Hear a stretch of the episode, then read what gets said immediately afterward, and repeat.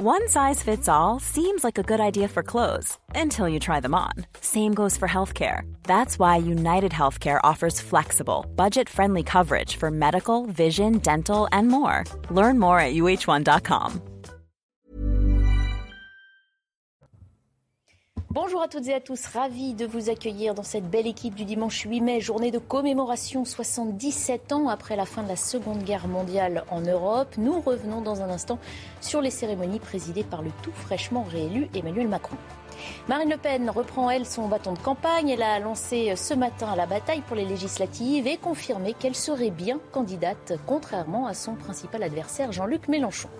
Rien ne va plus au PS malgré l'union de la gauche. Le Parti socialiste n'en finit pas de se déchirer alors que les défections se poursuivent. Certains anciens font leur retour. Image étonnante, vous le verrez ce matin, de Lionel Jospin qui s'affiche aux côtés d'une candidate socialiste dissidente. Et puis nous évoquerons ces phénomènes de violence de plus en plus euh, courants et déconcertants. Les gardes forestiers sont victimes d'agressions par des individus prétextant défendre la nature. Jusqu'où peut aller le militantisme écologiste? Nous nous poserons la question. Et puis enfin, en fin d'émission, un point sur l'inflation qui se poursuit et de manière de plus en plus problématique pour les ménages. Après le carburant, ce sont des produits de consommation courante qui voient leur prix s'envoler. On essaiera de développer l'ensemble de ces thèmes dans l'émission aujourd'hui avec nos invités que je vous présente dans un instant. D'abord, le rappel des principaux titres de l'actualité avec Sandra Chiambo. Orpea, pêché par manque de rigueur, estime son PDG. Après le scandale sur la prise en charge des patients, Philippe Charrier s'exprime dans le JDD. Il assure que le moment est venu de bâtir le nouvel Orpea dans la transparence. Le groupe organise une opération porte ouverte à la mi-mai. Le but, tenter de rassurer sur ses pratiques. Plus de 12,3 millions d'enfants syriens ont besoin d'aide selon l'ONU, un record depuis le début du conflit en 2011. L'UNICEF déplore une baisse des financements internationaux. L'organisation affirme avoir un besoin urgent de près de 19 millions d'euros. Elle assure également avoir reçu moins de la moitié des fonds nécessaires cette année. Box Dmitri Bivol conserve son titre WBA des mi-lourds. Il a créé la surprise samedi soir en battant le Mexicain Alvarez, pourtant favori. Le Russe de 31 ans reste invaincu en 20 combats. Alvarez a d'ores et déjà appelé à une revanche. Pas de problème, lui a répondu Bivol.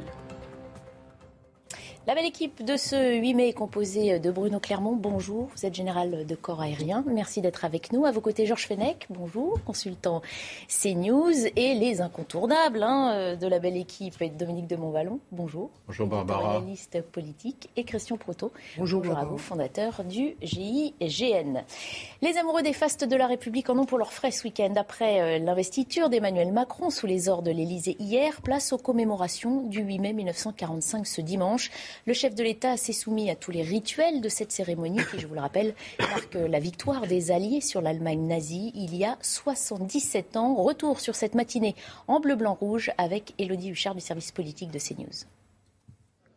On le sait, ces cérémonies du 8 mai sont extrêmement millimétrées. On voit chaque fois les mêmes images. D'abord, donc, Emmanuel Macron, à 11 heures précises, s'est rendu devant la statue du général de Gaulle, place Clémenceau. Il a déposé une gerbe et puis il a salué notamment la famille du général de Gaulle, notamment Yves, son petit-fils qui était euh, présent. Ensuite, le chef de l'État a remonté les Champs-Élysées, escorté euh, par la garde républicaine. Et puis, quand il est arrivé ici, euh, place de l'Étoile, il s'est d'abord rendu derrière moi sur la tombe du soldat inconnu pour observer une minute de silence raviver la flamme également euh, de la tombe du soldat inconnu. Il avait juste avant passé les troupes en revue, notamment euh, des troupes euh, d'élèves dans certaines écoles de l'armée terre ou l'armée de l'air. Et puis ensuite, il a salué les invités, d'abord les autorités militaires, puis politiques. On a vu notamment son gouvernement qui était présent, ou bien encore François Hollande ou, ou Anne Hidalgo, la maire de Paris.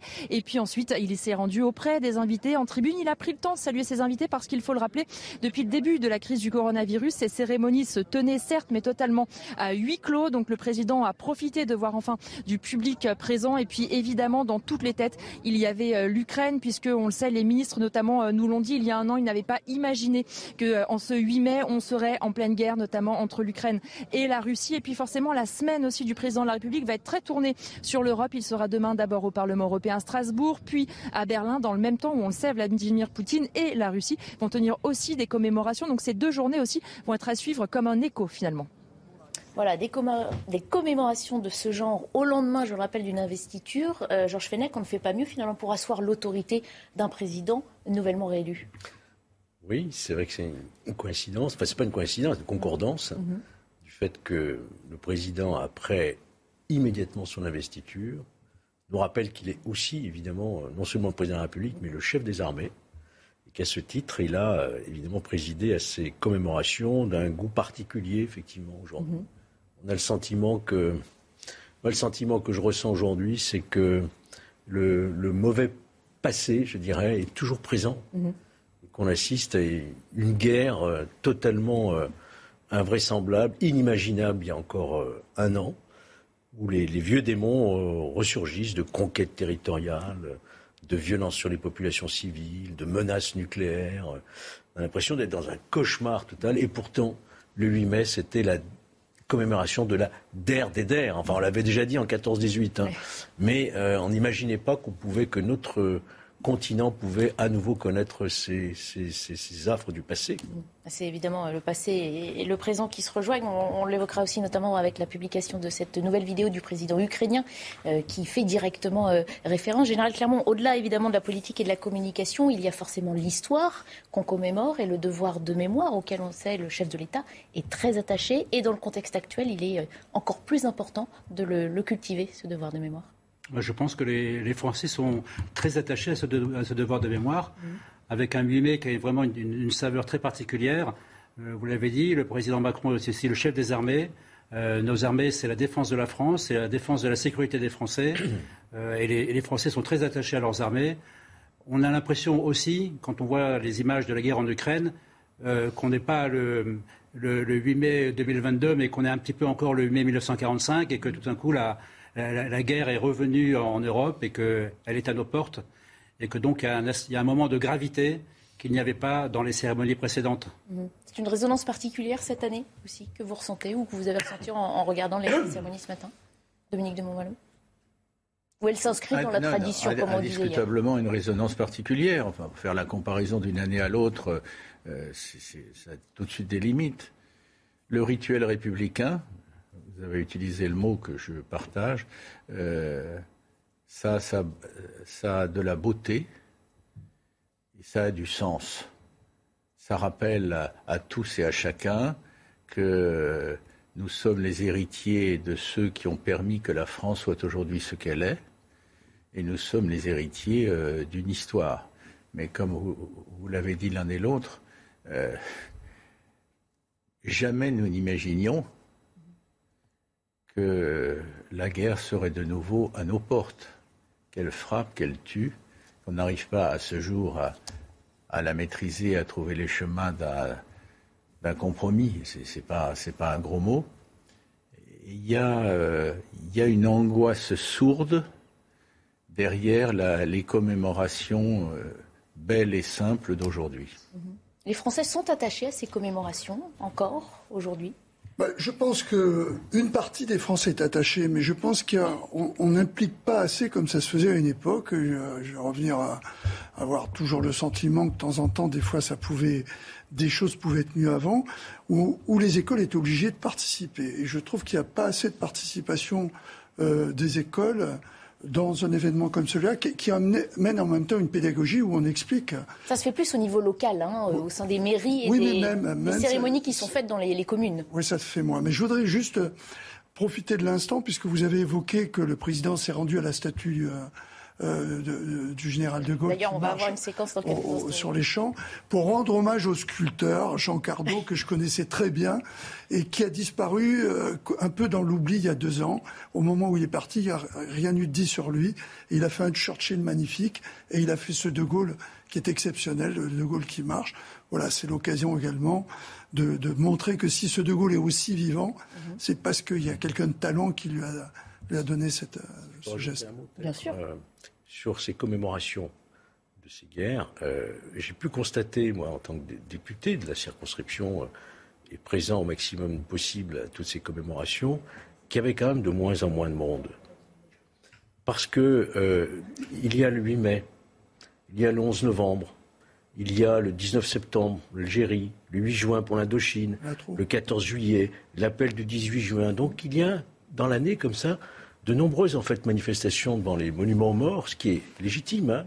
Mais je constate de moins en moins de monde, notamment les jeunes, effectivement, sont de moins en moins présents. Et la question a été de dire est-ce qu'il ne faudrait pas une seule date une seule date pour tous les morts pour la France? Et alors là, Mais laquelle choisir? dès, que vous dites ça, vous avez une levée de bouclier des anciens combattants de, chacune des guerres qui ne veulent surtout pas qu'on touche à la mémoire de leur guerre. Mhm. Mais c'est quand même euh, une question euh, qui est présente hein, dans le débat. Hmm. Alors là, il évoquait évidemment hein, ce passage devant la, statue du, général de Gaulle. Il y avait aussi évidemment la descendance du général de Gaulle, invité hein, la famille avec laquelle euh, le président Macron euh, s'est entretenu quelques minutes. Je vous propose de voir ces images et d'entendre les quelques premiers mots hein, qu'ils se sont échangés. Et puis on va reprendre ensuite.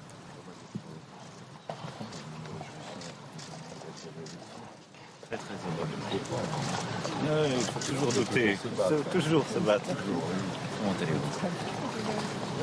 Enfants vont bien. Voilà, donc évidemment, hein, rendre hommage au général de Gaulle, naturellement, ça s'impose quand euh, on évoque euh, ces commémorations, mais c'est aussi plus largement la personnalité euh, politique à laquelle nos dirigeants actuels, enfin, duquel ils se réclament un petit peu tous aussi aujourd'hui. on l'a vu dans la campagne présidentielle notamment. ça, ça semble cohérent pour vous? Justifié. En tout cas, faire référence au général de Gaulle, c'est aussi rappeler que le général de Gaulle s'est battu pour qu'on soit dans le camp des vainqueurs.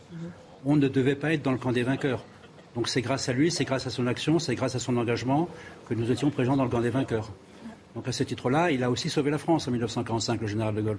Donc il y a plusieurs messages dans lui, mais il n'y a pas que le message de la fin de la guerre, il y a aussi le message euh, qui est que celui que la France a survécu à cette guerre, et la France existe toujours aujourd'hui, grâce au général de Gaulle. Je suis sensible à ce que vous dites en général, mais euh, il semble que ce ne sera pas contradictoire, mais c'était d'abord, enfin c'était en même temps, chronologiquement avant, euh, l'homme de la l'homme de la résistance. Il, il, il a pu, aux yeux de certains de ses proches, euh, apparaître comme le seul à incarner la résistance, et c'est inexact. Mais quand même, au regard de l'histoire, c'est l'homme de la résistance, et d'un pays qui était euh, dans une situation euh, dramatique, poignante, et qui a su, euh, au fond, tenir. Et, effectivement, je, me permets, pardon, de, commenter votre commentaire, mais en, l'approuvant, à la fin, il a fait en sorte, et sans lui, ce n'aurait probablement pas été le cas, que la France soit dans le camp des vainqueurs. Ça n'allait pas de soi. Résistance d'abord, dans le camp des vainqueurs ensuite. Et aujourd'hui, euh, nous sommes les héritiers de cette histoire, mais l'histoire, euh, elle, est, elle, est, quelquefois poignante et parfois même tragique. Moi, je suis d'accord, bien évidemment. On ne peut que se, se dire qu'on a eu la chance d'avoir une situation exceptionnelle, cet homme exceptionnel qui est arrivé au moment où plus personne croyait à rien et où tout compte fait, la défaite était, admise, non seulement admise, mais c'était de la soumission. Et que tout d'un coup, que quelqu'un se lève, euh, s'en aille euh, du pays, dise ceux qui veulent m'aider, rejoignez-moi, la France et donne le sentiment à la France qu'il va se passer quelque chose si la France le veut et qu'elle peut, elle est à terre, mais elle n'est pas morte. Bien sûr, c'est grandiose. Moi, ce que je trouve pathétique, c'est la récupération qui en a été faite, puisque c'est la question que vous posiez, surtout avec des gens qui n'étaient pas forcément placés, je ne citerai personne, euh, pour le, le prendre comme exemple en dehors de l'intérêt politique que ça pouvait représenter sur l'instant. On parle notamment du recueillement hein, de l'ensemble des personnalités politiques sur la tombe du général de Gaulle il y a quelques mois. Tout à fait. Voilà. Alors, et je trouve que ça, euh, on n'a pas, on l'a pas assez dit. Je, je trouve qu'à un moment, il y a même des récupérations que je, pour ma part, j'ai trouvé pathétiques. Mais on l'a cité comme ce qu'on fout, c'était important de citer le général de Gaulle au milieu d'un discours en 2020, euh, euh, au 22, par rapport à une politique qui n'a euh, rien à voir avec ce que de Gaulle prenait.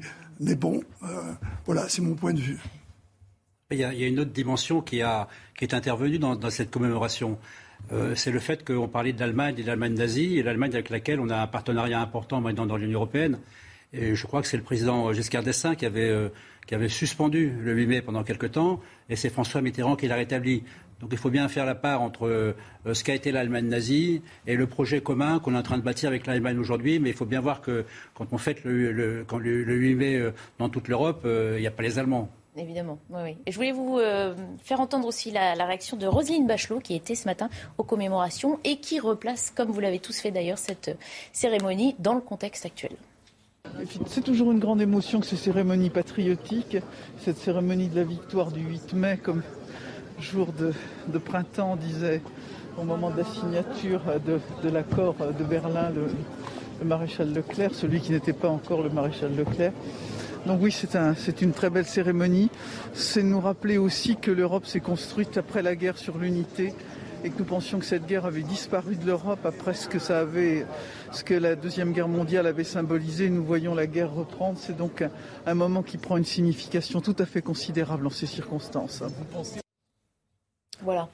C'était, ça vient corroborer tout ce que vous, ce que vous avez dit. Simplement d'un mot pour ce qui concerne ceux qui auraient pu euh, voulu récupérer euh, De Gaulle dans le cadre du parti politique.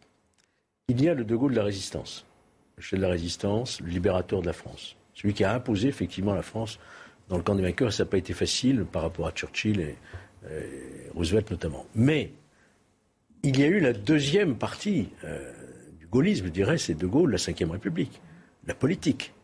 Et là, il y a un héritage.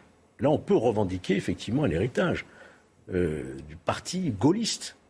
Euh, à travers des grandes personnalités comme euh, Jacques Chaban-Delmas, euh, Chirac qui crée à partir du, gaullisme le RPR, du DR, le RPR, etc. Il y a ceux qui sont inscrits en opposition, c'était les Giscardiens qui avaient créé l'UDF, et ceux qui étaient en confrontation totale, comme euh, François Mitterrand, qui était un anti-gaulliste véritablement et qui avait écrit d'ailleurs un livre, Le coup d'État permanent, vous vous souvenez. Donc là, je ne pense pas qu'on puisse parler de récupération, mais d'un héritage vraiment politique qui existe toujours, malgré les déconvenus euh, du parti héritier du gaullisme, je dirais. Euh, cette idée euh, du gaullisme politique, elle, a des héritiers tout de même. Voilà, c'est ce que je voulais dire. Très bien. On va s'arrêter une minute, le temps de faire le point sur les titres de l'information, et puis on poursuivra la discussion. On reviendra aussi notamment sur la revue des troupes, hein, qui est là aussi un, acte important et significatif. D'abord, Sandra Chiambo pour les titres de l'actualité de ce dimanche. Emmanuel Macron commémore la victoire du 8 mai 1945. Le président a déposé une gerbe devant la statue du général de Gaulle en bas des Champs-Élysées. Il a ensuite retrouvé des membres du gouvernement Castex et d'anciens combattants. C'était la première fois depuis 2019 que le public était autorisé pour cette cérémonie après deux années de restrictions du Covid-19. Attentat en Israël, les deux suspects palestiniens capturés. Leur cavale aura duré 48 heures. Ils ont été retrouvés près de Tel Aviv. Les deux hommes sont soupçonnés d'avoir perpétré une attaque jeudi à Elad, à un attentat qui a coûté la vie à trois Israéliens. L'ex-patron de la sécurité, désigné ce dimanche à la tête de Hong Kong, John Lee était le seul candidat à la succession de Carrie Lam. Cet ancien policier de 64 ans a supervisé les manifestations de 2019. Il veut construire à Hong Kong plein d'espoir, d'opportunités et d'harmonie. Voilà, on revient sur ces commémorations. Euh, nous aussi, avec justement ce, passage obligé, cette revue des troupes par le chef de l'État. Euh, généralement, c'est un hommage important pour les armées, évidemment, tout d'abord, qui restent euh, engagées par certains coins du monde. Pas en Ukraine, évidemment, on aura l'occasion de l'évoquer dans quelques instants, mais c'est un soutien à ces armées. C'est le chef des armées, donc euh, c'est important qu'il marque son, soutien à nos armées, qui sont engagées un peu partout dans le monde. Je ne sais pas si les Français le savent, mais il y a 30 000 militaires français qui sont à travers le monde en force de présence ou, en opération. Donc 30, 000, hommes, c'est à peu près euh, sur 200 000 hommes. C'est, euh, vous voyez, c'est une proportion très importante. Et puis c'est le deuxième budget de l'État, l'armée. C'est un budget d'État. Je signale que c'est un des rares budgets qui peut aussi enrichir l'État, puisque tous nos équipements sont des équipements qui proviennent de, nos industriels nationaux. Mhm. Donc ça permet de faire tourner l'économie, ça permet de créer des emplois, ça permet également d'innover. Il y a beaucoup d'innovations. La plupart des innovations viennent du monde militaire. C'est horrible, mais le monde militaire cherche absolument l'efficacité. Il faut toujours être plus efficace que l'adversaire. Donc c'est une pépinière de technologie. Donc euh, notre outil de défense que ce soit les régiments, les, bases aériennes qui font tourner localement les économies, ou toute notre industrie, c'est vraiment un atout majeur de la France. Et il n'y a pas beaucoup de pays qui ont ça. À la taille de la France, on va trouver euh, les États-Unis, l'Angleterre, la Russie et la Chine, donc les, principales puissances militaires. Aussi, on se souvient quand même de la relation plutôt tendue d'Emmanuel Macron dans son premier quinquennat avec euh, l'état-major. Hein. Est-ce que ça va mieux aujourd'hui entre l'armée et, le chef de l'État? Vous pouvez nous le dire ou c'est secret Écoutez, Ça va forcément mieux parce que euh, euh, le Parlement, euh, sur l'impulsion du gouvernement, a voté une loi de programmation militaire, qui est la première loi de programmation, qui en fait, moi je dis, qui, qui, qui ressuscite le mourant. Hein. C'est-à-dire que les armées étaient en grande difficulté parce qu'on a eu des baisses de crédit très importantes. Et là, on a une loi de programmation militaire qui est ambitieuse et qui permet d'acheter des équipements, d'augmenter la, la quantité des équipements. Donc ça, effectivement, ça ne s'était pas vu depuis 30 ans. Donc c'est la première fois qu'on inverse la tendance. Et c'est une tendance qui est inversée quand même de manière sérieuse, puisqu'on vise 50 euh, milliards en 2025, qui commence à être un budget suffisant. Mais tout n'est pas rose. Il y a tellement, tellement de retard à rattraper, tellement de retard à rattraper. Et une raison pour laquelle on est en difficulté, quand si on pose la question est-ce qu'on est prêt à faire une guerre de haute intensité telle que la font les Ukrainiens, la réponse est non, parce qu'on n'a pas eu une programmation pour ça. Si on décide d'avoir une programmation pour ça, il va falloir, faire des efforts financiers euh, supérieurs et dans la durée. Messieurs, on termine ce, sujet-là sur vos derniers propos, et puis on passera au euh, juste, juste un mot, je le dis sous votre contrôle notamment, euh, mon général. le, le, divorce en 2017 entre le chef d'état-major, entre le président nouvellement élu et le chef d'état-major des armées, comporte, me semble-t-il aujourd'hui encore, sa part de mystère. Il est douloureux de part et d'autre et euh, il aura marqué euh, de toute façon au minimum le premier euh, quinquennat du président qui vient d'être réélu. Mais très vite, heureusement, je, n'entends pas minimiser ce qui s'est passé là, puisque mhm. ça a été grave, ça a été douloureux, je le répète. Euh, très vite, on est, une nouvelle ère s'est ouverte et je ne pense pas qu'on puisse euh, se référer à cet élément-là comme, quelque, comme, euh, et, comme comment qualifiant les relations mmh. du chef de l'État et de l'armée. Mais ce qui compte plus encore que chef de l'État et de l'armée, c'est les Français et leur armée. Ça n'a pas toujours, mais il faudrait remonter un tout petit peu en arrière. Mais c'est pas, c'était pas, je, préfère, c'était pas, il y a une éternité c'était plus difficile. Aujourd'hui, les Français ont confiance dans leur armée. Bon, tant mieux. On va s'arrêter là malheureusement parce qu'il est temps d'enchaîner, sinon on n'aura pas le temps de faire le tour de l'actualité. On passe à la politique. Un petit peu après tout le monde, Marine Le Pen a lancé sa campagne pour les législatives ce matin. Elle s'est rendue à Hénin-Beaumont, dans le Pas-de-Calais. On va retrouver sur place Gauthier Lebret. Bonjour Gauthier. Marine Le Pen repart donc en campagne avec une cible de choix dans cette bataille pour les législatives. Oui, retour de Marine Le Pen après deux semaines de diète médiatique. Elle est toujours à Hénin-Beaumont en train de déjeuner avec des militants et euh, des membres d'associations d'anciens combattants en cette journée euh, du 8 mai. Le tout dans une ambiance plutôt folklorique, vous allez le voir sur les images de Sacha Robin. Alors vous l'avez dit, euh, Barbara, elle est là pour lancer sa fameuse campagne pour les législatives. Voilà, alors l'attaché de presse nous demande d'arrêter de filmer. On est en direct, Caroline, on est en direct. Merci. Voilà, c'est l'attaché de presse de Marine Le Pen qui nous demandait d'arrêter de filmer euh, les gens en train de danser. C'est le direct, mais donc je vous le disais, elle est en train de lancer sa campagne euh, pour les euh, législatives, eh bien Marine Le Pen, et elle a ciblé Jean-Luc Mélenchon et Emmanuel Macron, parce que vous savez, on l'a accusé, eh bien avec ce retrait pendant deux semaines, d'avoir permis à Jean-Luc Mélenchon de prendre le leadership sur l'opposition à Emmanuel Macron. Elle répond Marine Le Pen que c'est à cause de Jean-Luc Mélenchon, eh bien qu'Emmanuel Macron a été élu. Je vous propose de l'écouter la fable de Jean-Luc Mélenchon opposant Emmanuel Macron a peut-être arrêté maintenant. Hein. ça a duré 15 jours, ça a fait rire tout le monde. Euh, la réalité, c'est que Jean-Luc Mélenchon a fait élire Emmanuel Macron. Voilà. Donc ça le discrédite absolument pour pouvoir euh, se mettre dans la posture de l'opposant à Emmanuel Macron. Donc il joue euh, les fous du roi, euh, ils surjouent l'insolence à l'égard du président, mais manifestement, ils ont des rapports beaucoup plus proches et beaucoup plus régulier que ce qu'ils veulent bien montrer. Voilà Marine Le Pen qui va euh, enchaîner sur une rentrée médiatique la semaine prochaine. Elle fera différentes interviews dans plusieurs médias et puis elle terminera sa journée ici à Hénin-Beaumont en allant à la rencontre de sapeurs-pompiers. Merci beaucoup euh, Gauthier Lebret. Éteignez donc cette caméra, allez rejoindre les danseurs. Je sais que vous en mourrez d'envie. Euh, merci également à Sacha Robin qui vous accompagne. Non, pas du tout. On en reparlera la prochaine fois, Gauthier. Euh, voilà la politique. Donc Jean-Luc Mélenchon qualifié de fou du roi par Marine Le Pen. Ce n'est peut-être pas étonnant, mais ça veut dire qu'elle a un petit peu ajusté son, son fusil sur son épaule. On se décale d'Emmanuel Macron pour plutôt viser Jean-Luc Mélenchon. Qui veut... Bah, maintenant, on est dans une nouvelle élection, hein, l'élection législative. Il va falloir se battre sur le terrain, circonscription par circonscription, pour avoir le maximum de députés. Mhm. Euh, cette position, euh, cette sortie un peu de Marine Le Pen s'explique. Vous vous en souvenez que Jean-Luc Mélenchon avait dit et répété qu'il n'avait pas même bien compris que pas une seule voix devait aller à, Marine Le Pen.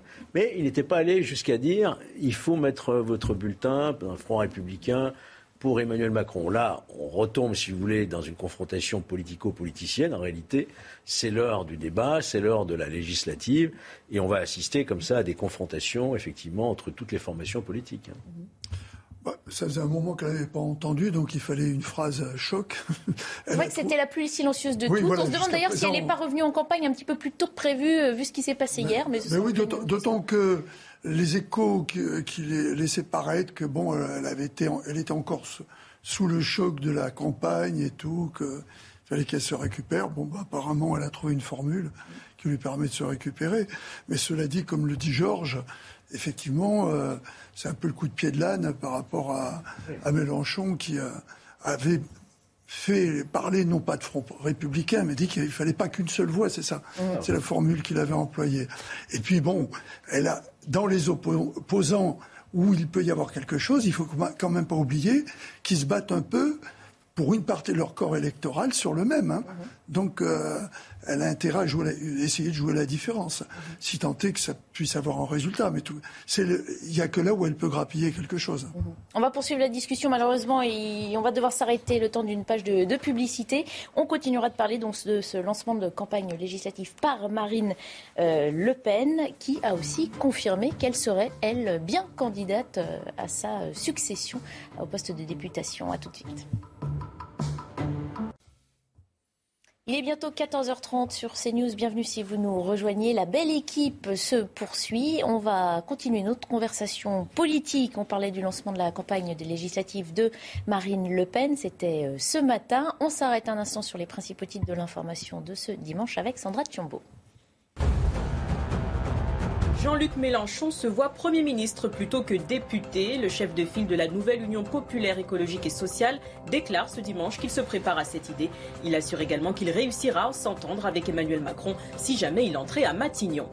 Les négociations se poursuivent ce dimanche entre les 27 États membres de l'Union européenne. Au menu, le projet d'embargo européen sur le pétrole russe. Les négociations ont échoué vendredi à cause du veto de certains États membres, notamment la Hongrie. L'unanimité des 27 est requise pour l'adoption des sanctions. 60 disparus dans le bombardement d'une école dans l'est de l'Ukraine. Le village de Bilogorivka a subi une frappe aérienne samedi. Les bombes ont détruit l'établissement où 90 personnes avaient trouvé refuge. 27 d'entre elles ont été sauvées. On revient donc sur le déplacement de Marine Le Pen. Elle était à Hénin-Beaumont dans le Pas-de-Calais, là où elle sera candidate hein, à sa succession au poste de députée. C'est ce qu'elle a confirmé ce matin. Je vous propose de l'écouter. Oui, je suis candidate à ma réélection, bien entendu, euh, et j'espère que euh, nous allons entrer en force à l'Assemblée nationale euh, pour mener encore une fois le combat contre la politique sociale qu'Emmanuel Macron veut mettre en œuvre avec cette retraite à 65 ans que nous avons beaucoup euh, combattu, mais aussi euh, toute une série d'idées d'Emmanuel Macron qu'il n'abandonnera pas en cours de chemin. Voilà, Marine Le Pen qui discrète, hein, d'autant plus Jean-Luc Mélenchon dont on parlait tout à l'heure, euh, puisque, dit-elle, il tente de mener le rassemblement à gauche sans se présenter lui-même justement à la députation. Oui, il y a deux choses qui me frappent. La première, je, je commande ce qui vient d'être dit de façon directe, alors que Jean-Luc Mélenchon, curieusement, on peut, dire que c'est curieux ou inattendu, ne se présentera pas à la députation. Elle, elle explique qu'elle sera candidate euh, à, sa possible réélection au moment des législatives. Et puis je voudrais ajouter quelque chose. On a commenté, je le comprends parfaitement, on peut le faire, à mon avis, de différentes façons, le fait que pendant quelques jours, on ne l'a pas entendu. Mm-hmm. Mais euh, alors, elle avait averti qu'elle prenait un peu de recul. Oui, alors elle prenait, elle a dit que oui, mais moi ça me choque pas du tout. Elle, elle prend, euh, je dis ça indépendamment du contenu et quoi que ce soit, elle prend un peu de recul. Miracle incroyable, peut-être que euh, pendant 3-4 jours, elle s'est un peu reposée. Euh, en politique, c'est inimaginable. Hein. Il, suffit de voir Jean-Luc Mélenchon pour savoir que la surexcitation doit être quasi permanente. bah, c'est quelque part uniquement, je parle uniquement de la forme, un peu la, la Marine Le Pen 2022. Elle est un peu différente de ce qu'elle était euh, en d'autres époques. Euh, ah, ça, ne, ce n'est pas gage de réussite. Euh, ça ne, ça ne nous ça ne nous interdit pas, loin s'en faut, de s'interroger sur le programme qu'elle porte, mhm. mais décidément, elle, est, elle a un peu changé dans la forme. Mhm. Bah, il n'empêche qu'elle doit euh, évidemment euh, repartir sur le terrain. Ah oui, elle, le dit, hein, elle espère rentrer. mais vous parlez pas. Alors quand est-ce que vous allez parler, etc. Non, c'est tous les partis sont revenus sur le devant de la scène assez vite. Hier était une énorme journée d'investiture. On en a parlé évidemment sur ce plateau. De, de, Marine Le Pen, ce serait un comble. Mais il faut. Non, on l'annonçait. Jordan Bardella l'avait annoncé pour lundi. Et il se trouve qu'elle est réapparue aujourd'hui. D'où la question. Tiens, est-ce qu'elle a précipité les choses pour occuper le terrain aussi. On sait qu'en politique, c'est important. je comprends tout à fait la question. Ne le prenez pas pour vous. Hein. Non, jamais. Absolument. Elle me fait sourire, cette question. D'accord. Eh ben, elle s'est arrêtée cinq jours, oh là là. Ah non, mais attends, tu as oublié une chose. C'est qu'il y avait une espèce de cérémonial pour le 1er mai. C'est ça qui a marqué l'opinion. C'est qu'elle n'assistait pas euh, la, après la, statue de Jeanne d'Arc. À l'autre statue eh ben, Raison de plus pour dire qu'elle euh, a un look un peu différent, politique. Voilà.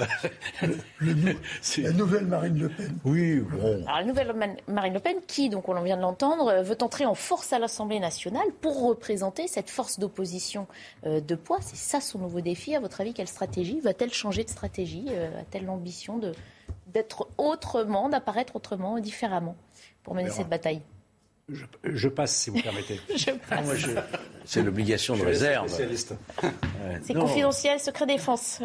vous avez vu quand même la, différence de campagne qu'ils sont en train de mener, et Mélenchon d'un côté et Marine Le Pen de l'autre. Mais moi, je, constate quand même objectivement que Jean-Luc Mélenchon a pris, en termes de communication, hein, une longueur d'avance. Euh, il a réussi euh, l'union du parti de gauche euh, même si évidemment ça pose des problèmes, et on va en parler, je pense, tout à l'heure avec Lionel Jospin. Oui, tout, tout, de suite après. Il a imposé quand même cette idée du possible Matignon. Mhm. Alors que Marine Le Pen a dit Moi, je serai dans l'opposition. Elle ne dit pas Je serai vainqueur à l'Assemblée nationale et j'aurai un groupe majoritaire qui me permettra de. réaliste. Elle est peut-être plus réaliste, mais vous savez, la politique s'est fait d'une part de rêve aussi, euh, d'idéalisme. Donc, en tout cas, sur un plan de communication, je pense que c'est assez bien réussi. Et le fait qu'ils disent effectivement je ne serai pas candidat aux législatives conforte encore cette idée que lui il croit. Cet angle, oui. Qu'il peut, il va même jusqu'à dire qu'il pourrait s'entendre avec euh, Emmanuel Macron. Ceci dit, pendant les périodes de cohabitation qu'on a vécues dans le passé, on a bien vu que les hommes politiques euh, de premier plan étaient capables aussi de s'entendre mhm. quand il s'agissait d'intérêt de la France, que ce soit Mitterrand avec Chirac ou Chirac avec Jospin et que le système de cohabitation a fonctionné. va redevenir Mitterrand. Est-ce que, pour autant, est-ce que pour autant euh, son, son, objectif est atteignable? Euh, personnellement, moi, je n'y crois pas. Hein, mhm. je n'y crois pas parce que toutes les élections présidentielles ont été suivies d'une victoire aux législatives. Mhm. Voyez-vous Mais enfin, je trouve que c'est habile quand même. C'est une tactique de communication hein, américaine. Vous savez, ça dire, d'affirmer les choses pour les faire devenir réalité. Absolument, absolument. Il y a une chose qui, qui est quand même assez, assez intéressante parce que Autant il a la parole facile, il a le discours, le verbe haut et, qui tient bien. Il a cru, il s'est cru obligé d'expliquer pourquoi il n'allait pas devenir député. Et il a cité des, exemples de premiers ministres qui, qui n'étaient pas, n'avaient pas été députés. Moi, j'ai trouvé ça surprenant parce que d'abord, personne ne lui demandait. Hein, il n'avait pas besoin de s'expliquer. Ce qui laisse quand même perplexe sur le risque qu'il pouvait y avoir dans son esprit, peut-être de ne pas passer euh, sur une euh, de pas être élu. Euh, moi, c'est ce, ce, à quoi je pense. Maintenant, je peux me tromper. Hein. C'est le cas d'Éric Zemmour, apparemment. Hein. Oui, oui. il n'a pas annoncé. Oui, je oui, tout à fait. pas annoncé sa candidature. Hein. Ah mhm. Parce que le risque de ne pas être élu eh peut être désastreux. la possibilité que Zemmour soit Premier ministre de Macron paraît plus lointaine encore. oui, je pense. En tout état de cause. Oui. Alors, puisqu'on parle de la gauche, justement, on y vient quatre jours après avoir scellé la nouvelle Union populaire écologique et sociale. La gauche, finalement, continue de se déchirer. Alors, union ou désunion, hein, c'est la question qu'on va se poser.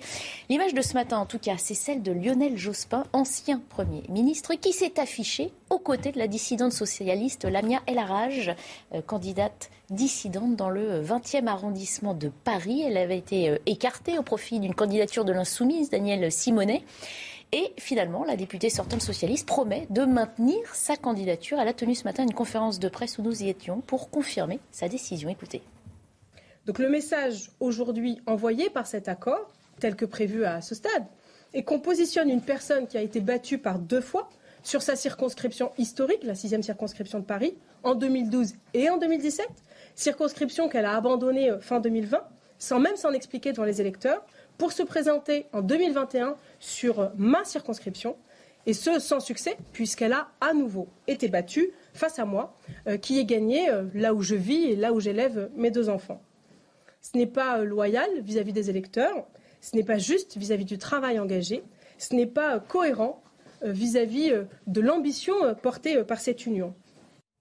Voilà, euh, je vous explique quand même le contexte pour nos téléspectateurs. Le PS n'a pas eu gain de cause sur cette circonscription, hein, puisque LFI considérait que son élection, euh, dans laquelle elle avait été battue par Daniel Simonet, avait été invalidée en janvier et que donc elle n'était pas réellement légitime. Ce qui nous a marqué ce matin, vous le voyez, hein, c'est un tweet d'un soutien de Lionel Jospin qui dit Lionel Jospin, 85 ans, retourne au combat donc pour soutenir euh, cette candidate du PS parce qu'on lui dénie ses droits de député sortante. Vous avez vu l'image, Lionel Jospin donc de retour sur la scène, 85 ans. Je vous propose de l'écouter. Hein. il justifie son, apparition et ensuite on en discute.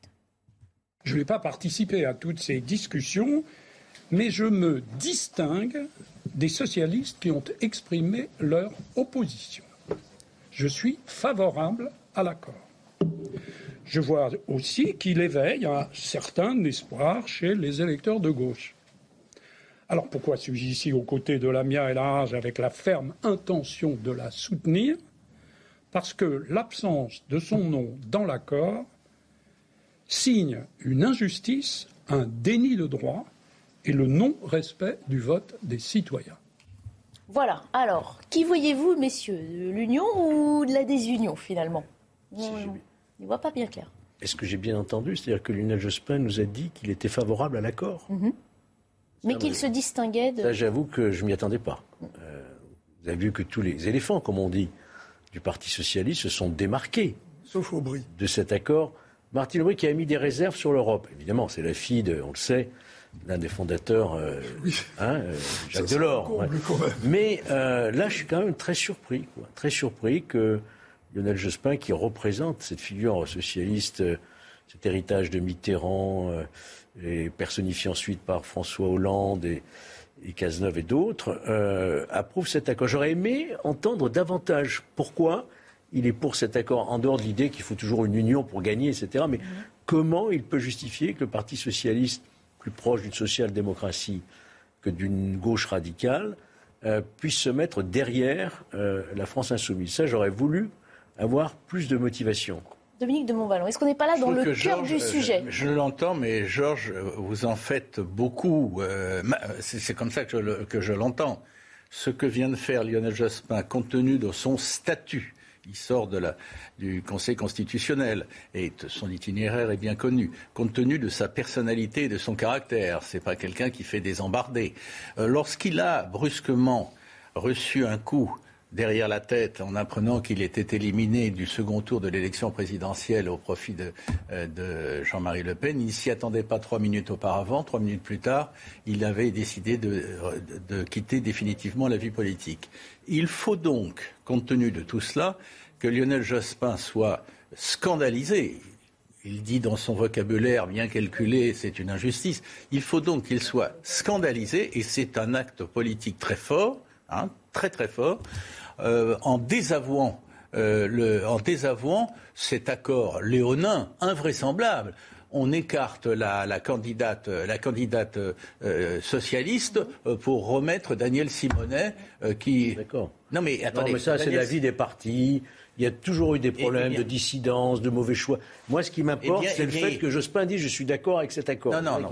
Ça, je trouve ça plus intéressant, si vous voulez. Non, mais d'accord, j'entends ce que vous dites. moi, je suis, moi, je suis très sensible au fait qu'il dit Simonet non, et ce qui a été fait à la candidate socialiste est un scandale. Ah oui, mais il y a une commission d'investiture. Et alors Mais non, mais j'entends bien. On verra bien ce que décideront les, les, les, les électeurs. Ça, ça, remettra Lionel Jospin en scène, en, tout cas en scène, en scène. Bon, euh, non, c'est Enfin bon, je, vous entends, Georges. Oui, d'accord. Moi, je trouve que et je ne m'attendais pas à ce qu'il sorte du bois pour cette candidate, et ce qu'il fait là est un acte, euh, à certains égards, euh, conséquent et courageux. Oui, mais euh, je, pense que c'est tout à fait compréhensible parce que sur le fond de l'accord, lui qui a vécu euh, que le, ce que le désaccord peut apporter, parce que comme le, soulignait Dominique, il n'a pas été au, second tour de la présidentielle du fait du partage de, de, de la gauche euh, pendant cette élection. Mais il, met le doigt sur quelque chose qui est important et qui m'amuse, moi, euh, parce que je, euh, ça me fait penser à l'histoire, ce qui s'est passé il y a 400 ans avec la journée des dupes. Nup, dupe, on n'est pas loin. Hein. parce que, manifestement, dans cette affaire-là, au prétexte qu'il y a un gros chiffre qui est annoncé à la France insoumise, et je pense que c'est une mauvaise lecture parce qu'il y a eu une grosse part de vote utile on imagine qu'ils sont bien en train de compter et d'étudier les chiffres pour décider qui ils présentent et à quel endroit. Oui, mais, euh, François Pupponi, notre ami qui est souvent sur ce plateau, a fait un calcul en disant qu'à partir des 70 que le, PS a obtenu, qui représente beaucoup moins que ce qu'il aurait pu prétendre s'il lui-même avait fait sa liste, il y en aurait à peu près 20. Alors, euh, c'est bien la journée des dupes hein, pour moi. Hein. Non, mais ça. Euh, ben, Jospin pourra dire, je vous l'avais dit. Voilà. Alors justement, union ou désunion, je vais vous proposer deux, réactions. Euh, celle de Jean-Christophe Cambadélis et de Manuel Valls. Ce ne sont pas des réactions, pardon, ce sont des commentaires sur cette union ou désunion de la gauche. Écoutez.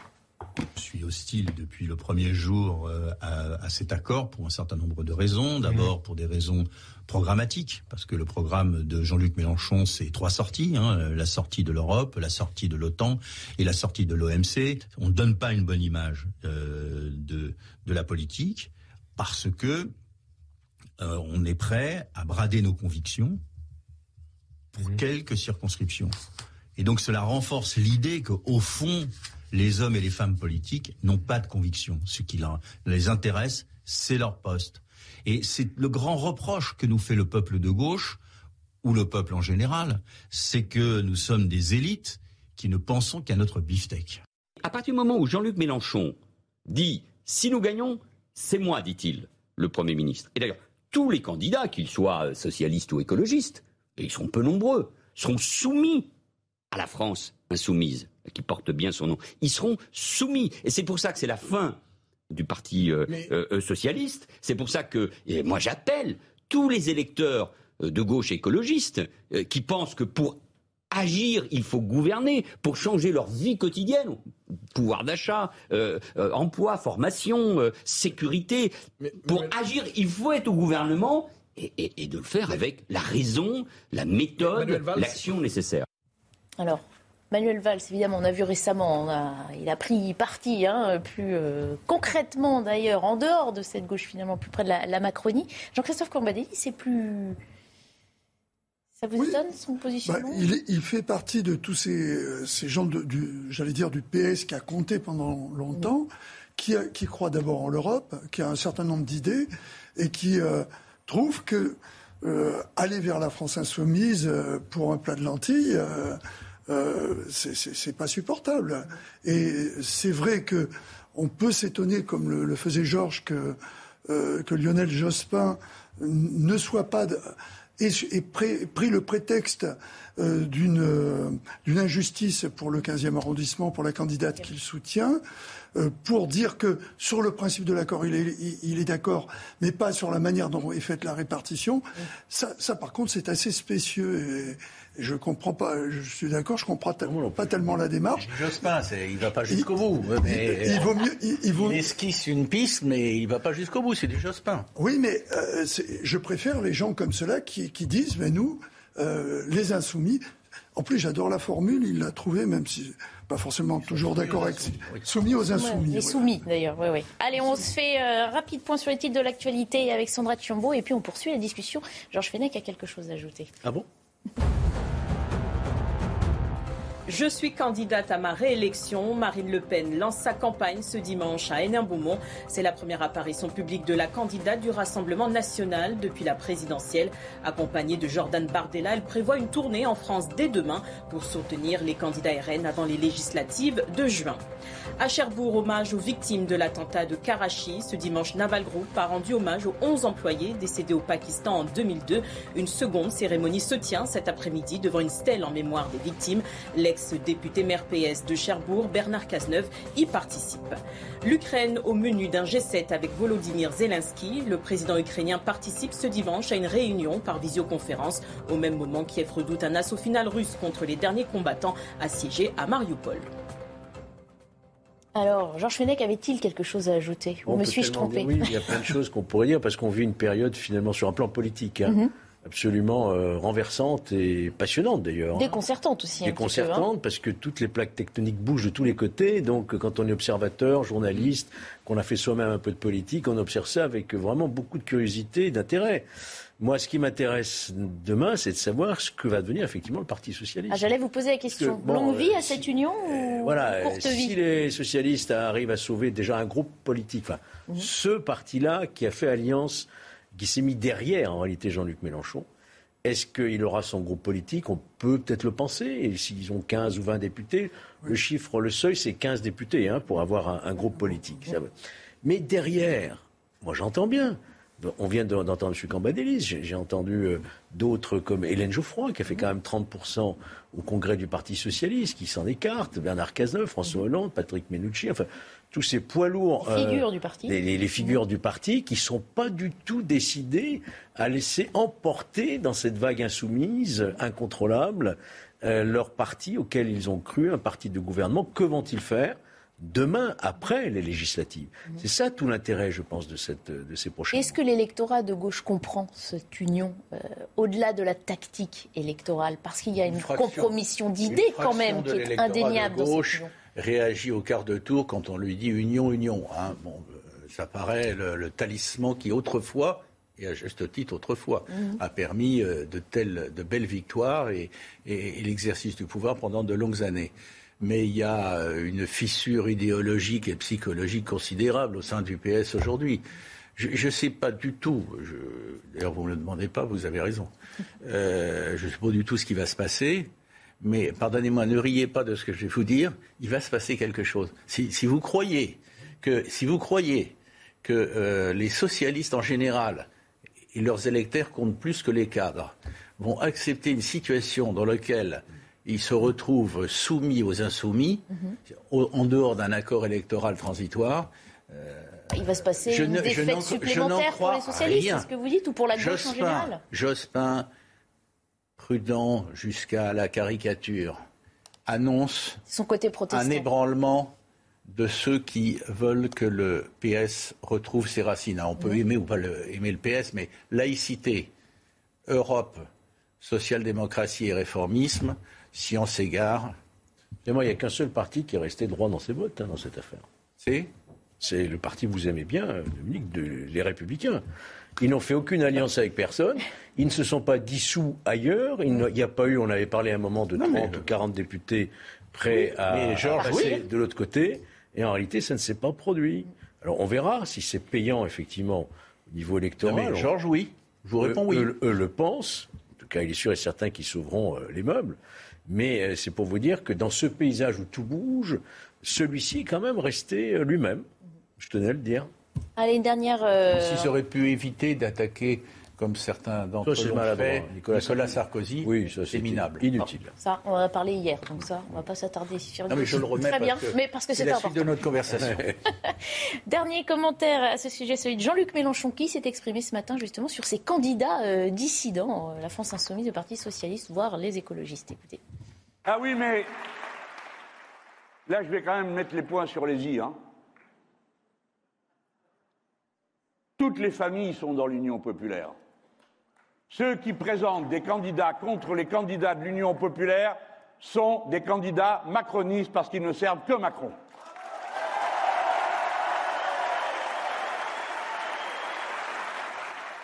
Voilà, vous l'aurez corrigé de vous-même, ce n'était pas ce matin, c'était hier justement dans le discours de clôture de ce, cette euh, grande réunion qui officialisait euh, l'Union. Donc pour Jean-Luc Mélenchon, euh, c'est clair, il n'y a pas de dissidents en fait, il n'y a que des, macronistes finalement, comme ça, c'est vite, vite vu. Si certains n'ont pas compris, pas encore compris en 2022, qu'en dehors d'autres qualités imminentes, Jean-Luc Mélenchon est un homme autoritaire, ils n'ont qu'à l'écouter là, ils comprendront ce qui les attend après-demain. Ça veut dire que vous n'y souscrivez pas pardon, à cette union, Dominique de Montvalon. Non, non, mais elle, pas va, elle va mourir, elle Attendez, moi, mort, je, suis, je, ne suis que, je ne suis et je n'entends être que modestement qu'un journaliste avec une capacité à m'égarer de temps en temps. Non, mais c'est un mais point de au, vue. au moins, vous me concéderez que je, je- dans mon rang qui est faible, je suis plus modeste que M. Mélenchon qui, d'une semaine à l'autre, nous dit triomphalement ceci, ceci, cela. Vous avez compris que ceux qui ne, euh, qui ne, qui ne, qui ne passeraient pas sous ces fourches codines, qui, Mhm. qui n'adhéreraient pas à son parti qui s'appelle je ne sais plus comment maintenant, enfin son regroupement plutôt qui s'appelle sais comment, ils, ils- étaient tous macronistes. C'est une plaisanterie. Bon, mais c'est une plaisanterie m- mélenchoniste. Non, mais on peut rappeler que personne ne voulait passer sous, sa, sous son autorité avant l'élection. Cette Ah, union que certains marqué. souhaitaient, ou que tout le monde d'ailleurs souhaitait. Mais Barbara, qu'il ait marqué des points. Georges l'a dit tout à l'heure, c'est indéniable. C'est en indéniable. dehors de la question euh, programmatique qui pose Voilà. véritablement des problèmes d'incompatibilité, je dirais. Absolument. Il y a aussi, euh, on doit le dire, la personnalité même de Jean-Luc Mélenchon qui, qui en éloigne plus d'un. Rappelez-vous, la République, c'est moi, euh, euh, c'est sorti contre la police, euh, ces appels du pied à un certain islamo-gauchisme, enfin, tout, ça fait d'une personnalité qui les socialistes historiques ne se retrouvent pas. Voyez-vous Donc, mais indéniablement, il a réussi un coup. Parce que 22% l'élection présidentielle, il est passé, je crois, 400 000 voix près du second tour, hein, encore une fois. Donc il y a là un vrai socle électoral. Qu'est-ce que ça donnera aux législatives? Personne ne peut le dire. Lui, il se voit à Matignon. Mais n'oublions pas que c'est cette personnalité-là aussi qui constitue un frein pour tous ceux qui voulaient effectivement peut-être une union de la gauche. Tout à fait d'accord. Sauf que certains mettent ça de côté quand il s'agit de sauver le parti, justement. Ou Oui, En mais je crois que tactiques. Il y aura des surprises. euh, Pour moi, l'incarnation politique, c'est c'est le plus important. Vous savez, le programme, c'est une chose. Si on était élu que sur un programme, il suffirait de prendre quelques bons conseillers euh, euh, en défense, euh, en sécurité, et d'aller appeler peut-être McKinsey, leur demander des conseils. Et on produit le meilleur programme du monde et on est élu. C'est le pas feu, ça. attention. Le problème, c'est que le problème, c'est que la politique, c'est de l'incarnation. Mhm. C'est-à-dire que Vous, vous votez pour quelqu'un en qui vous avez confiance. Vous remettez quand même votre. Jean-Luc Mélenchon, justement, tout à fait, tout à fait charismatique. Et c'est pour ça que Ah, mais qu'il ait du talent et qu'il soit un tribun extraordinaire et qu'il soit euh, qu'elle est d'un homme d'une grande culture, c'est incontestable. Mais à côté de ça, il y a des facettes de sa personnalité qui sont un peu, pour le moins, atypiques. hein.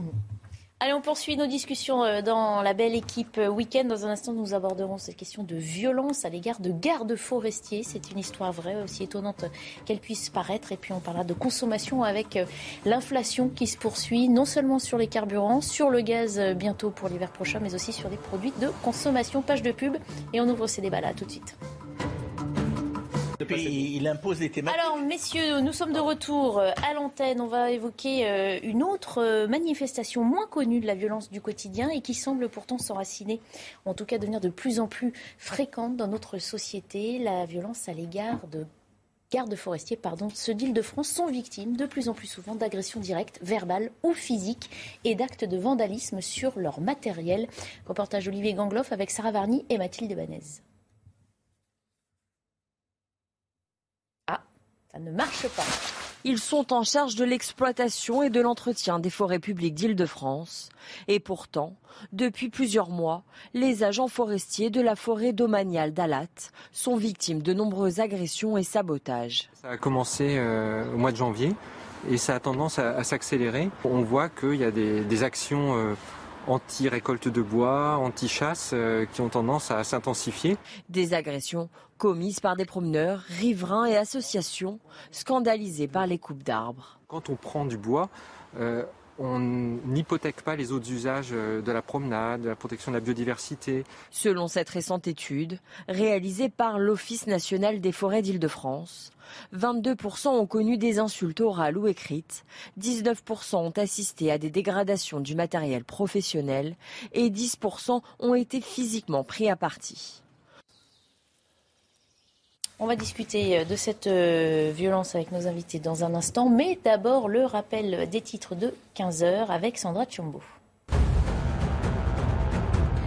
Un tout sauf Mélenchon est en train de se construire, assure Jean-Christophe Cambadélis. L'ancien premier secrétaire du PS accuse son parti d'avoir perdu son âme en s'alliant avec la France insoumise. Selon lui, cet accord ne sera pas durable. De son côté, Olivier Faure assure son opposition à toutes les formes de communautarisme et tacle les critiques internes.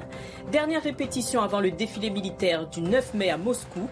Des parachutistes ayant participé à l'offensive en Ukraine ont défilé sur des blindés. Pour certains, ce moment sera l'occasion pour Vladimir Poutine de dévoiler de nouvelles armes ultramodernes. Bono, le chanteur du groupe U2, s'est produit dans un métro de Kiev, accompagné de son guitariste The Age. Ils ont donné un concert de soutien au peuple ukrainien. Ils ont été invités par le président Volodymyr Zelensky. Le mois dernier, les deux artistes ont sorti d'ailleurs un morceau de soutien au peuple ukrainien. Voilà, nous sommes toujours en compagnie de Georges Fenech, de Dominique de Montvalon, de Christian Proutot et du général Bruno euh, Clermont. Nous évoquons donc cette euh, violence qui s'exerce depuis quelques mois sur les gardes forestiers, euh, particulièrement en Ile-de-France. C'est assez étonnant, assez déconcertant. On pourrait penser que le métier de garde forestier est plutôt paisible et dans les faits, en fait, ils se font agresser par des militants écologistes un petit peu radicaux. Dominique de Montvalon, vous comprenez euh, ce militantisme euh, extrême? Non, je ne le comprends pas. Deux, je n'en suis pas complètement surpris, hélas. Et trois, à mes yeux, ça confirme qu'une frange, une frange euh, limitée mais active ou activiste du monde écolo relève plus de euh, de, l'extrémisme et de l'anarchisme que, de, que, d'une, euh, que d'un credo écolo appelé à convaincre une majorité de Français. C'est ce qui est souhaitable étant donné les enjeux qui se présentent devant, devant nous et pas seulement pour la France. Donc euh, voilà, je, je, trouve ça consternant, mais, mais on a déjà vu, que, comment s'appellent-ils ceux qui manifestaient, là, le, nom m'échappe? On, on, en a déjà vu quelques-uns mm-hmm. dans la rue se, manifester euh, sur un mode euh, très anard. Très anard. Hmm. Là, là, on parle, hein, d'après les récits des gardes forestiers qui se font agresser, donc d'actions menées contre la chasse, on va dire que ce sont les actions les plus fréquentes, euh, mais aussi contre la coupe ou la récolte du bois. ces militants disant, vous vous attaquez à la nature, en s'adressant à ceux qui sont censés justement l'accompagner dans son développement et supprimer des arbres quand il est nécessaire d'en supprimer. Ah oui, d'autant que notre système forestier euh, a cet avantage qu'il est en même temps dans le dé... Euh, en même temps, je vais pas faire de politique, mais dans le développement euh, de la forêt, parce que la forêt, elle a besoin d'être entretenue, on le sait. C'est pareil pour la régulation du gibier. Tout le gibier sauvage, il est important de le réguler, parce que s'il y a trop de hardes de, de sangliers ou de... les jeunes pousses ne, ne, poussent plus. Enfin, il y a tout un équilibre à la fois synergétique mais également euh, forestier qui, qui, doit être tenu en place. Et nos gardes forestiers sont là pour ça. Mais pour revenir aux Antilles, c'est là où on, on, évoque ce que euh, Dominique voulait rappeler également. On a dans les Antilles, euh, que ce soit pour les anti-vax, les anti-éoliennes, les anti... tous les anti quels qu'ils soient, ou ceux qui, qui étaient euh, végétariens ou qui s'attaquaient aux boucheries. Euh, j'oubliais tout à l'heure, végétarien, vegan, Les véganes, véganes, voilà. Euh, on a des mouvements où, où c'est relativement paradoxal. On pourrait penser qu'ils sont pour les qui on, on, est bien avec tout le monde et tout, mais pas du tout. Euh, on, nos idées, il faut les exprimer par la violence. C'est quand même complètement les imposer par la violence. Les imposer par la violence, c'est complètement le contraire des idées qu'ils voudraient défendre. On défend. Ces agressions, je voulais vous, vous, montrer aussi le communiqué de, de l'ONF, hein, l'Office national des, forêts, des, des, forêts, pardon, qui précise que les coupes de bois ne sont pas décidées par les gardes forestiers, que chaque forêt publique gérée par l'ONF dispose d'un document qui est validé par le ministre de l'Agriculture, qui programme sur 20 ans l'agencement des coupes qui vont être réalisées euh, dans la forêt donnée. Donc le garde forestier n'est d'une part qu'un exécutant de quelque chose qui relève d'une réflexion. Les gardes forestiers. Euh, les gardes champêtres, euh, ce sont des agents de police judiciaire. D'ailleurs, ils ont la capacité juridique de dresser des, des procès-verbaux. Ils sont là pour faire appliquer les règlements, les textes, les décrets. Et donc, quand ils constatent des infractions, ils adressent au maire et au procureur de la République. Euh, ceux qui s'attaquent aux, gardes champêtres et aux gardes forestiers sont des, gens qui considèrent que le domaine public leur appartient. Ils en font ce qu'ils veulent. En réalité, non, on a de très très belles forêts. On sait qu'on a une forêt de manière absolument exceptionnelle en France. Il faut la protéger par des coupes bien spécifiques. Il faut la protéger de toute appropriation aussi. Hein. Ça n'appartient pas à des individus, ça appartient à la collectivité.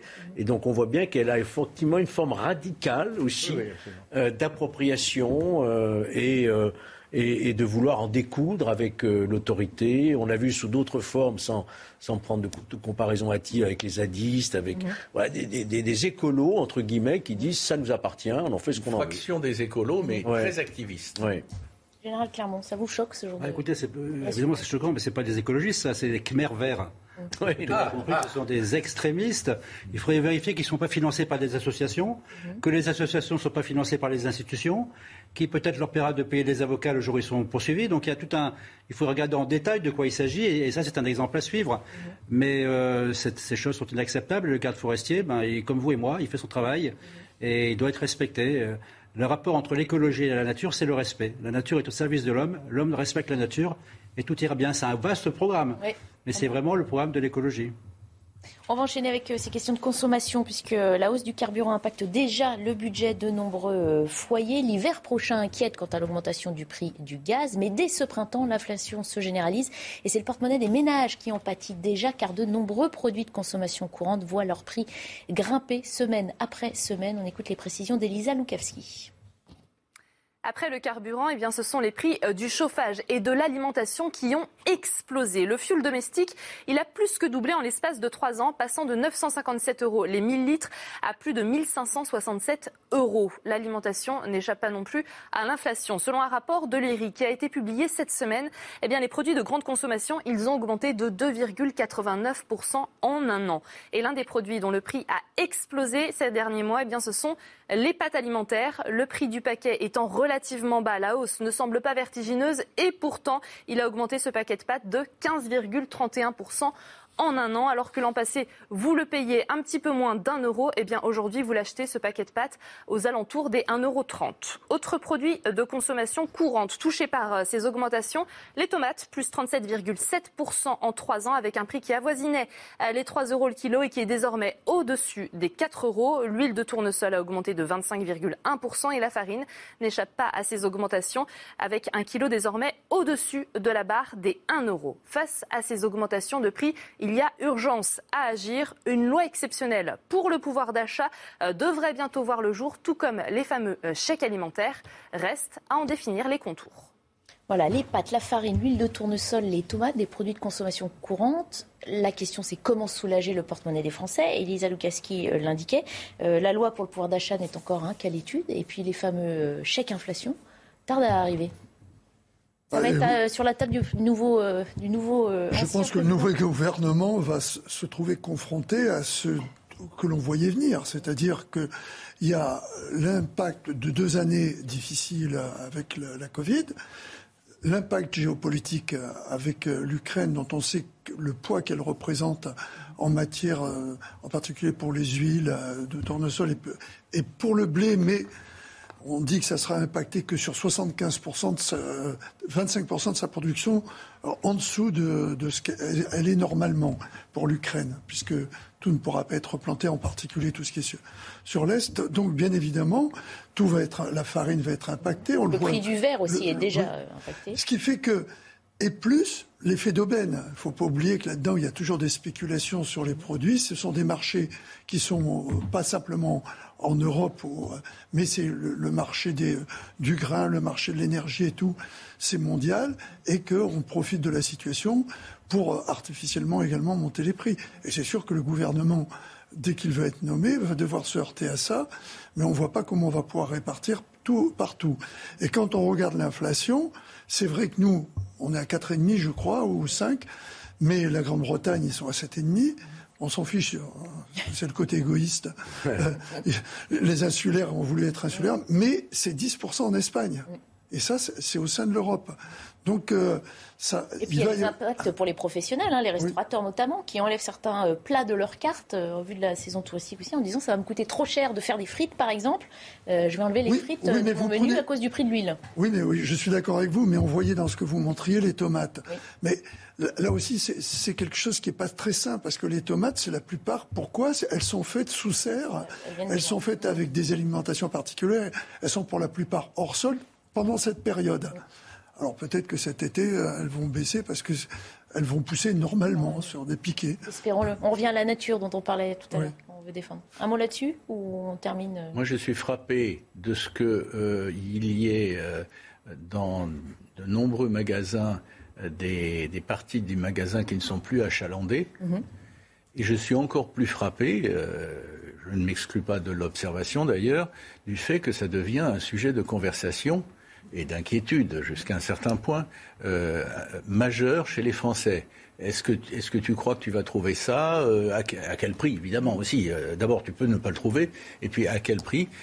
Donc, c'est une situation que la, la, guerre en Ukraine, avec ses retombées extérieures, plus la dimension spéculation, mais enfin, en tout cas, en tant que telle, nourrit et renforce. C'est une c'est une donne euh, qu'on n'imaginait pas là aussi il y a un an, a fortiori il y a deux ou trois, et qui, euh, qui, crée un climat, qui crée un climat euh, pour le moins anxiogène. Il nous reste quelques minutes. Je voudrais refermer cette émission par le sujet qui était à notre tout début, justement, le 8 mai et la situation en Ukraine, puisque lui aussi a commémoré la fin de la Seconde Guerre euh, mondiale en Europe. Le président ukrainien a publié une nouvelle vidéo dans laquelle il s'adresse directement à la France en nous rappelant ses souvenirs et en invoquant la situation actuelle en Ukraine. Récit de Quentin Gribel. Une vidéo en noir et blanc, tournée en plein cœur des destructions à Borodianka. Sur un ton solennel, Volodymyr Zelensky reprend une tournure connue de l'après-seconde guerre mondiale. Cette année, l'expression plus jamais ça sonne différemment, plus cruelle et douloureuse. Il faut ajouter un point d'interrogation. Plus jamais ça. Êtes-vous sûr? Regardez l'Ukraine. Le 24 février, cette expression a perdu son sens.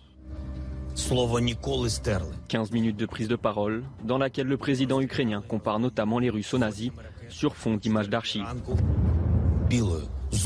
Le diable est de retour, une nouvelle fois avec des uniformes et des slogans différents, mais avec le même objectif. Une reconstruction sanglante du nazisme est organisée en Ukraine. Avant de s'adresser directement aux Français. Souvenez-vous d'Oradour sur Glane, quand les SS ont brûlé plus de 500 femmes et enfants. Souvenez-vous des pendus de Tulle, du massacre d'Ask. Maintenant, vous voyez ce qu'il se passe à Boucha, Irpin ou Borodianka. Une vidéo publiée alors que Vladimir Poutine prononcera ce lundi un discours très attendu pour le traditionnel défilé militaire du 9 mai. Général Clermont parlait tout à l'heure hein, de ce mélange du passé et du présent. Euh, le président ukrainien se sert évidemment de, cette euh, mise en parallèle pour euh, rappeler la France et l'Europe à lui venir en aide. Comment vous, vous prenez cette vidéo Écoutez, sur la, forme, c'est assez incroyable. C'est vraiment une, manière de présenter la situation de l'Ukraine en faisant le parallèle avec la Deuxième Guerre mondiale, en utilisant des images en noir et blanc, en, rappelant les, dévastations et qu'on s'était tous promis que ça n'arriverait plus jamais. Effectivement, ça arrive en Ukraine, donc euh, sur, la, forme, euh, c'est c'est très bien vu. Ça se termine euh, avec le drapeau. la seule couleur qu'on a, c'est le, le, bleu et jaune du drapeau ukrainien sur fond de destruction il sait, il sait parler aux gens. Je pense qu'aujourd'hui, euh, pas grand monde dans le monde ne connaît pas euh, le président Zelensky. Il a un pouvoir de, conviction, un pouvoir d'explication, un pouvoir de, rassemblement très fort. Euh, mais aujourd'hui, l'Ukraine est sous les bombes. Mariupol va tomber dans pas longtemps. les Russes ont lancé une offensive majeure dans laquelle ils ont mis 90% de leurs forces. il faut bien voir que dans la première dans la première offensive, il n'y avait que 20% des forces russes sur le Donbass. il y a 80 à 90% des forces sur le Donbass. Ce sont vraiment des combats qui sont très importants, qui seront décisifs pour la suite. Donc ce 8 mai, il est particulier pour l'Ukraine et il va être particulier pour tous les pays du monde. C'est pour ça que lorsque vous avez montré les images du 8 mai et qu'ensuite vous passez dans la, dans la politique française, là, moi ça me fait un peu mal Parce que la vérité, c'est que le 8 mai, c'est ça, le 8 mai, le plus important. Euh, évidemment, il faut que la, la, la, démocratie fonctionne et, les élections se fassent. Mais j'aurais bien aimé qu'il y ait une petite parenthèse là pour ce 8 mai, pour dire que c'est un 8 mai pas comme les autres. Nous sommes au bord de la guerre, on a un peuple frère qui souffre. Donc peut-être arrêtons les débats et faisons une trêve euh, jusqu'au 9 mai. Bon, ça s'est pas produit comme ça. La réponse des Russes, nous l'aurons demain. Hein, avec le, le, défi, la parade, euh, le grand discours de Poutine. Euh, donc ce, voilà cette, cette, double date, 8-9 mai. Et je rajoute que le 9 mai, il y a aussi un événement important. c'est la journée de l'Europe. c'est le discours. Alors oui, la journée de l'Europe, mais surtout le discours du président Macron. C'est son premier discours qu'il va faire. Euh, dans ce, dans ce contexte-là, avec évidemment euh, des messages importants pour expliquer que cette guerre se passe en Europe et que c'est donc aussi une guerre dont les Européens doivent euh, avoir les clés et, pouvoir euh, mettre en œuvre leur intérêt et, agir pour trouver une solution la plus pacifique le plus rapidement possible. On va finir d'en parler dans un instant, le temps de se faire un point sur les titres de l'information avec Sandra Tchombo. Orpea a péché par manque de rigueur, estime son PDG. Après le scandale sur la prise en charge des patients, Philippe Charrier s'exprime dans le JDD. Il assure que le moment est venu de bâtir le nouvel Orpea dans la transparence. Le groupe organise une opération porte ouverte à la mi-mai. Le but tenter de rassurer sur ses pratiques. Plus de 12,3 millions d'enfants syriens ont besoin d'aide selon l'ONU, un record depuis le début du conflit en 2011. L'UNICEF déplore une baisse des financements internationaux. L'organisation affirme avoir un besoin urgent de près de 19 millions d'euros. Elle assure également avoir reçu moins de la moitié des fonds nécessaires cette année. En boxe, Dimitri Bivol conserve son titre WBA des mi-lourds. Il a créé la surprise ce samedi en battant le Mexicain Alvarez, pourtant favori. Le Russe de 31 ans reste invaincu en 20 combats. Alvarez a d'ores et déjà appelé à une revanche. Pas de problème, lui a répondu Bivol. Alors, le général Clermont a évoqué, évidemment, mais c'est très bien, toutes ces petites dates, mais non, mais qui se, qui, qui se confrontent forcément, et puisqu'il nous reste que trois minutes, c'est très bien le 8 mai aujourd'hui, le 9 mai demain. Mm. Euh, vous avez dit discours de Macron, d'Emmanuel Macron, journée de l'Europe également, et cette fameuse date du 9 mai qu'on annonce depuis le début dans ce conflit ukrainien-russo-ukrainien, avec euh, ces commémorations que vont faire les Russes sur la victoire de la Russie sur l'Allemagne nazie. Tout se confronte. Mais on peut s'attendre à un changement peut-être demain, une date charnière qui pourrait effectivement augurer d'un quelque chose de nouveau. Si vous croyez à une annonce particulière euh, demain, certains vont même jusqu'à imaginer un appel aux réservistes. Je n'y crois pas. Moi, je n'y crois pas. Je pense qu'il va y avoir une démonstration de force. Ça, c'est sûr. Est-ce qu'il y aura un défilé à Mariupol? Je ne le pense pas. En tout cas, ça ne semble pas être. il le prépare à Mariupol. Ah, Et vous dites qu'il le prépare. Mais... ça, paraît, ça paraît assez difficile. Ça paraît incroyable, mais ils sont capables de tout. Hein. Donc, euh, demain est une journée forcément importante en termes de symbole déjà. Moi, je pense que pour le 9 mai, pour les Russes, c'est russo-russe. Poutine, là, il travaille que pour lui. Parce qu'il va y avoir un retour par rapport, euh, malheureusement, aux, morts qu'il y a eu. Il va y avoir un, retour au sein de la Russie. Donc, il est bien obligé de défendre ce qu'il est en train de faire. Donc, il va présenter ça. On l'a déjà vu. Euh, ça a échappé à personne. Venir expliquer que Mariupol, qui est rasé a été libéré, faut quand même avoir un sacré culot, quoi. Hein. Je veux dire, faut, faut le vouloir. Hein. Euh, donc, euh, on est dans cette logique qui doit aller jusqu'au bout, dire on est les plus forts, on libère des, des, gens qui parlent russe, qui, sont, qui appartiennent à la Russie, et ça va être son discours. Et regardez notre armée, euh, c'est elle qui va nous permettre d'obtenir ce que l'on nous a pris. Parce que ça va être ça le discours, je pense surtout à ça. Je voudrais juste revenir sur le discours de Zelensky, qui est parfaitement bien construit, qui s'appuie sur l'histoire, et il a raison. C'est lui qu'on a traité de nazi. Et le comportement de l'armée euh, russe, avec VVP, vol, viol et pillage, c'est tout à fait ce qu'a ce fait la division Das Reich quand elle a été remontée après, au moment où ça a été la, débandade. Quoi. Hein. Allez, quelques... très vite. Un mot, j'adhère totalement, ton et fond, à ce que vous avez, euh, pas contre qui que ce soit, mais ce que vous avez dit, mon général, tout à l'heure, sur la gravité des enjeux et nous en saurons un peu plus demain, mais il faudra en reparler par la suite. Alors le mot de la fin pour vous, général. Le 9 mai de demain, c'est pas celui qu'avait prévu Poutine. Poutine avait prévu le 9 mai du triomphe, annexion de l'Ukraine, l'offensive se passait très bien, c'est pas du tout comme ça. Donc je suis d'accord sur un point, c'est un message interne, russo-russe, c'est patriotisme, euh, montrer à son peuple, c'est accompagner le narratif que les nazis sont de l'autre côté, parce que nous, en ce qui concerne l'armée russe, on sait ce que c'est. On sait que c'est une armée de menteurs, tout le monde a menti. On sait que c'est une armée qui n'est pas entraînée, qui n'est pas capable de faire de la haute intensité. On sait que c'est une armée qui n'a pas la force morale, donc il ne trompera personne. Il peut faire défiler euh, ses missiles nucléaires factices, euh, euh, ses milliers de soldats qui auront tous 18 ans de moyenne. Je pense qu'on a compris quelle était la réalité de l'armée russe. Il faut quand même ne pas trop les humilier sémantiquement. C'est un autre sujet. Mais oui, mais ça compte aussi. Parce Merci que beaucoup moi, ça me fait cas, peur. hein, à tous vous les quatre d'avoir été les invités de la belle équipe aujourd'hui. Merci à vous de nous avoir suivis. Tout de suite, 90 minutes info week-end.